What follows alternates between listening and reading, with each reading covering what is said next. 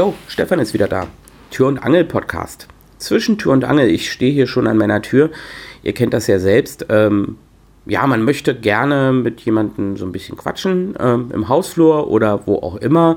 Und dann steht man so in der Tür und redet und redet und redet, verquatscht sich natürlich auch relativ schnell und dann wird aus so einem Gespräch mal eine halbe Stunde oder eine Stunde oder vielleicht auch nur zehn Minuten. Ja, und deswegen gibt es hier eigentlich auch keine wirkliche Zeitbegrenzung für diesen Podcast. Ähm, ich bemühe mich äh, redlich, äh, die Podcast-Zeit so zwischen 10 und 20 Minuten zu halten. Ähm, Seht mir nach, wenn das nicht immer gelingt. Manchmal verquatscht man sich halt so zwischen Tour und Angel. Das gehört halt irgendwo auch dazu. Ja, und dann kommen wir gleich zur ersten Episode. Ähm, ich bekomme immer wieder die Frage, Programmieren, ja, wie äh, funktioniert das so, was muss man machen, wie kann man das lernen, ähm, wie fängt man am besten an und ja, das ist eben halt äh, so eine Sache. Ne? Programmieren äh, ist eben halt auch nicht gleich Programmieren. Äh, die einen denken, wenn man HTML schreibt, dann äh, programmiert man schon. HTML ist die Auszeichnungssprache für Webseiten. Aber in der Tat äh, bezeichnet man Programmieren eher als Entwicklung von aktiven Programmen oder Programmteilen. Und ja, darum soll es in dieser Episode mal gehen. Also ihr lernt hier in dieser Episode definitiv mal kein Programmieren, aber vielleicht so ein bisschen, ähm, ähm, was es da so gibt. Und zwar fangen wir vielleicht einfach mal so mit der einfachsten Art an, äh, etwas zu programmieren. Das wäre zum Beispiel auf der Konsole ja, unter dem Windows-PC oder auch auf dem Mac oder unter Linux einen Befehl einzugeben.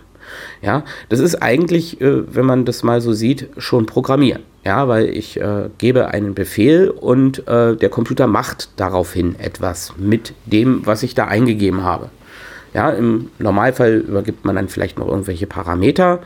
Gibt auch Befehle, die keine Parameter haben aber in der Regel übergibt man ein Parameter, beispielsweise unter DOS äh, das äh, dir und dann vielleicht noch ein Pfad oder CD, um ein Verzeichnis zu wechseln. Das ist auf Linux genauso. Das äh, Linux-Pendant ls äh, ist das gleiche wie unter Windows oder DOS das dir. Und dann gibt es eben halt auch sogenannte Shell-Skripte, die man schreiben kann, wo dann mehrere solcher Befehle nacheinander abgearbeitet werden. Ja, aber Programmieren an sich äh, kann halt vieles bedeuten. Ja, wenn man nicht päpstlicher ist als der Papst, ist auch das Schreiben von Webseiten in HTML, in reinem HTML, schon Programmieren. Äh, ich sehe das persönlich nicht so, weil HTML hat äh, irgendwie keine aktiven Komponenten. Da wird außer Anzeigen am Bildschirm eigentlich nicht viel gemacht. Deswegen sagt man bei HTML auch, das ist eine Auszeichnungssprache. Und eine Auszeichnungssprache sagt dem Computer, äh, wie etwas äh, aussehen soll. Ja, HTML ist nicht die einzigste Auszeichnungssprache, aber die einzig relevante Auszeichnungssprache im Internet, die dann noch durch äh, so ein paar Ergänzungen komplettiert wird, das sogenannte CSS, die Cascading Style Sheets. Und äh, damit kann man eben halt noch detaillierter sagen, wie etwas auszusehen hat. Mittlerweile bekommen diese Sprachen auch Schnittstellen, äh, sodass das Ganze etwas aktiver wird. Also dass zum Beispiel der Browser fragt, ja, welche Auflösung habe ich denn jetzt gerade? Wie groß bin ich? Wie groß ist der Anzeigebereich? Und was soll ich anzeigen äh, auf dem und dem Gerät? Das kann man mit äh, HTML und CSS schon relativ einfach machen ist aber noch nicht so wirklich aktiv. Also wenn man es dann wirklich aktiv haben will, dann braucht man äh, in der Regel eine richtige Programmiersprache. Ähm, und da gibt es eben halt eine ganze Menge. Und bevor wir irgendwie so ein bisschen uns mit detaillierten Programmiersprachen beschäftigen in irgendeiner der anderen Episoden, möchte ich heute in dieser Episode erstmal darüber reden, was Programme eigentlich sind und wo die so liegen können. Ja, was, was, was machen Programme? Also ein Programm, so im klassischen Sinne, das kennt jeder, ist äh, unter Windows beispielsweise eine Excel-Datei, da klicke ich drauf oder die rufe ich auf und dann äh, startet das Programm, das macht dann irgendetwas oder will von mir eine Eingabe haben. Das liegt in sogenanntem Maschinencode vor, also sprich äh, in ganz vielen Nullen und Einsen oder kryptischen Zahlen und Buchstaben und Zeichen, wenn man das in einen Texteditor laden würde. Also der Computer versteht keinen Klartext. Das wissen wir schon mal. Gut, für den Computer ist äh, dieser Maschinencode Klartext, aber für uns eben halt nicht. Das heißt also, wir brauchen etwas, womit wir mit dem Computer Klartext reden können. Und das wäre dann in dem Fall eine Programmiersprache. Nur was ist aber jetzt eigentlich ein Programm? Das hat sich nämlich in der letzten Zeit ganz schön stark verändert. Während früher zu DOS-Zeiten und zu Zeiten, wo das Internet noch nicht so viel Gewicht hatte, man gesagt hatte, okay, ein Programm ist eine Exe- oder COM-Datei, das führt man aus und dann läuft es, ja. Eventuell äh, hat man da in Basic ein bisschen programmiert äh, auf dem PC und äh, hatte dann irgendwie eine, ähm, ich glaube, das waren BAS-Dateien, äh, dann ein, eine Anwendung, womit man die ausführen konnte, war auch ein Programm. Genau. Aber das Ganze ist etwas komplizierter geworden, denn heutzutage ist die Definition von Programm etwas weiter geworden. Natürlich ist auch eine App auf dem iPhone oder eine App auf Android ein Programm. Ja, und oftmals kann man heutzutage gar nicht mehr ähm, so genau unterscheiden, wann etwas ein Programm ist. Denn auch Amazon ist beispielsweise ein Programm oder die Webseite von Apple ist beispielsweise ein Programm. Auch die Kubus-Webseite ist ein Programm. Und dieses Programm, das läuft aber nicht so wirklich auf dem Rechner, beziehungsweise nicht so ganz, denn nur so bestimmte Teile davon laufen auf dem Rechner. Und darum soll es heute gehen. Also wir unterscheiden heute im Wesentlichen von ähm, ja, Anwendungen im klassischen Sinne, ja, die auf dem PC, auf dem iPhone als App oder ähm, auf dem Android als äh, App laufen beziehungsweise eben halt auch auf äh, anderen Geräten wie zum Beispiel ja, das Apple TV oder einem Smart TV. Jetzt gibt es aber auch Programme, die liegen gar nicht auf meinem Rechner. Und das wären zum Beispiel aktive Webseiten. Also jede Webseite, wo man sich einloggen kann und wo man Sachen, wo man einen Account hat, wo man Sachen abfragen kann, Suchbegriff eingeben oder irgendwas in der Richtung, setzt voraus, dass auf dem Server, auf dem diese Webseite läuft, ein Programm ist. Ein serverseitiges Programm. Und dieses Programm ist in irgendeiner Programmiersprache äh, geschrieben, aber nicht in HTML. Weil HTML, haben wir ja vorhin schon gehört, ist, kein aktive, ist keine aktive Programmiersprache, sondern äh, zeigt nur irgendwas an. Das heißt also, ich brauche da eine andere Programmiersprache. Da gibt es zum Beispiel PHP, ASP.NET, oder neuerdings auch Java äh, auf Serverseite beziehungsweise JavaScript. Und diese Anwendungssprache, da kann man den Code als äh, Client, äh, als Leser dieser Webseite nicht sehen. Der wird ausgeführt, der wird abgearbeitet auf dem Server und ja, aber sehen können wir den nicht. Wir sehen am Ende nur die HTML-Datei. Denn das ist sowas wie die Programmoberfläche auf einem PC oder in einer App auf dem iPhone.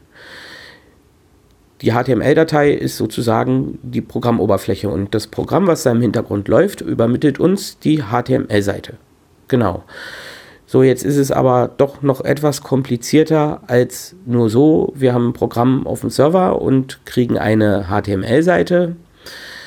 Natürlich läuft auf dem Client, also bei mir, auf meinem Rechner, unter Umständen auch ein Programm bzw. Programmteile. Das sogenannte JavaScript. Viele Seiten haben JavaScript und JavaScript haucht den Webseiten sozusagen Leben ein. Auf der einen Seite kann man mit JavaScript Daten abrufen aus einer Datenbank über sozusagen eine Schnittstelle, der ich sage, ich möchte die und die Daten haben. Das Ganze kann ich über JavaScript machen. Ähm, ich kann aber auch zum Beispiel aktiv Elemente ausblenden oder äh, zum Beispiel fragen, äh, ja, auf was für einem Gerät laufe ich denn jetzt gerade? Und dann kann ich ganz dynamisch ähm, Inhalte anpassen. Das heißt also, ich kann zum Beispiel sagen, okay, also wenn ich jetzt da und da bin, dann möchte ich, äh, dass in dem äh, CSS, also in diesem Code, was ganz anderes steht, als wenn ich auf einem anderen Gerät bin. Und ich kann zum Beispiel auch sagen, ähm, such mir, weiß ich, die Termine von dem und dem Zeitpunkt bis dem und dem Zeitpunkt raus und äh, liefer mir das und ich zeige das dann auf der Webseite an. Das heißt also, letztendlich gesehen ist es so, dass gerade im Internet Programme ja etwas komplizierter sind und äh, nicht so ganz einfach als Programme auszumachen sind. Ja, also wir wissen jetzt, Webseiten sind irgendwo auch Programme. Natürlich gibt es immer noch die klassischen Webseiten. Ich gehe da auf eine Seite und dann wird mir einfach was angezeigt. Da liegt dann einfach auf dem Server die HTML-Seite und äh, die wird mir dann einfach angezeigt. Aber in der Tat ist es so, dass das in den letzten Jahren stark zurückgegangen ist. Selbst wenn ich zum Beispiel ein WordPress benutze oder ein Joomla, das ist auch ein Content-Management-System, oder beispielsweise äh, ja, Drupal, dann ist das ein Programm und keine Webseite im klassischen Sinne. Dieses Programm gibt mir sozusagen die Möglichkeit, äh, Inhalte einzupflegen, ohne eine Zeile Code zu schreiben. Ich meine, man kann da natürlich dran rumprogrammieren und hier und da was ändern und äh, vielleicht auch ein Plugin schreiben, also etwas, was dieses Content-Management-System erweitert. Aber man muss es nicht. Wenn man mit den Funktionen zufrieden ist, die dieses Content-Management-System liefert, dann braucht man nicht eine Zeile Code zu schreiben und hat aber trotzdem ein Programm. Und dieses Programm besteht in der Regel aus vielen tausend oder zehntausend Zeilen Code, die mir sozusagen eine Programmoberfläche geben. In dem Fall ist es das Backend von WordPress beispielsweise oder von Joomla oder was auch immer. Ja, oder wenn ich einen äh, Baukasten habe, eine Webseite mit einem Baukastensystem von, weiß ich, einem der namhaften Anbieter aufsetze, da schreibe ich ja auch keine Zeile Code, und trotzdem äh, kriegen die Leute eine Webseite zu sehen. Und auch das ist sozusagen einem Programm zu verdanken, was auf diesem Server läuft. Genauso ist es so, wenn ich jetzt äh, dieses neue Amazon Echo benutze, also diese Sprach, diesen Sprachassistenten, dann laufen da natürlich auch Programme. Und viele denken, okay, da lädt sich jetzt ein Programm runter, das Amazon Echo. Ja, ist aber gar nicht so.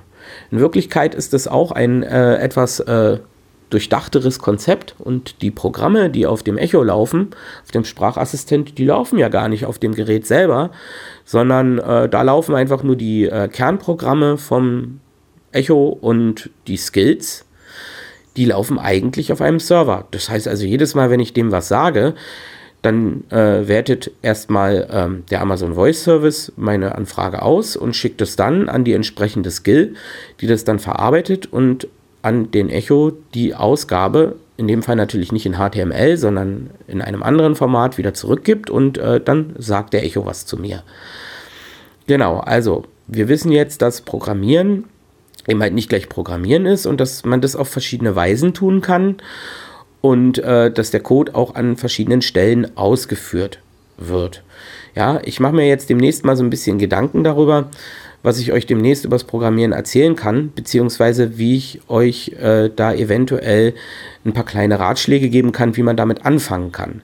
Denn in der Tat ist es so, dass wenn ich programmieren möchte, muss ich vorher erst einige Dinge tun. Ich brauche eine Programmierumgebung und ich brauche äh, dann eine Möglichkeit, auch die Programme auszuführen. Und nicht jedes Programm lässt sich gleich auf jedem System ausführen. Und davon hängt es dann in letzter Konsequenz auch ab, mit welcher Programmiersprache ich programmiere und ähm, die Kriterien, die da eben halt anliegen in Bezug auf den Einsatzgebiet der Anwendung, die ich schreiben möchte. Und ja, damit das für euch alles ganz einfach wird, denke ich mir einfach jetzt demnächst nochmal so einen kleinen Einstieg aus, wie man so ein bisschen sich vertraut machen kann mit grundlegenden Konzepten der Programmierung, ohne da groß äh, irgendwelche Softwarepakete zu installieren und ähm, ja, schwierige Dinge zu machen. Einfach mal drauf loszuprogrammieren.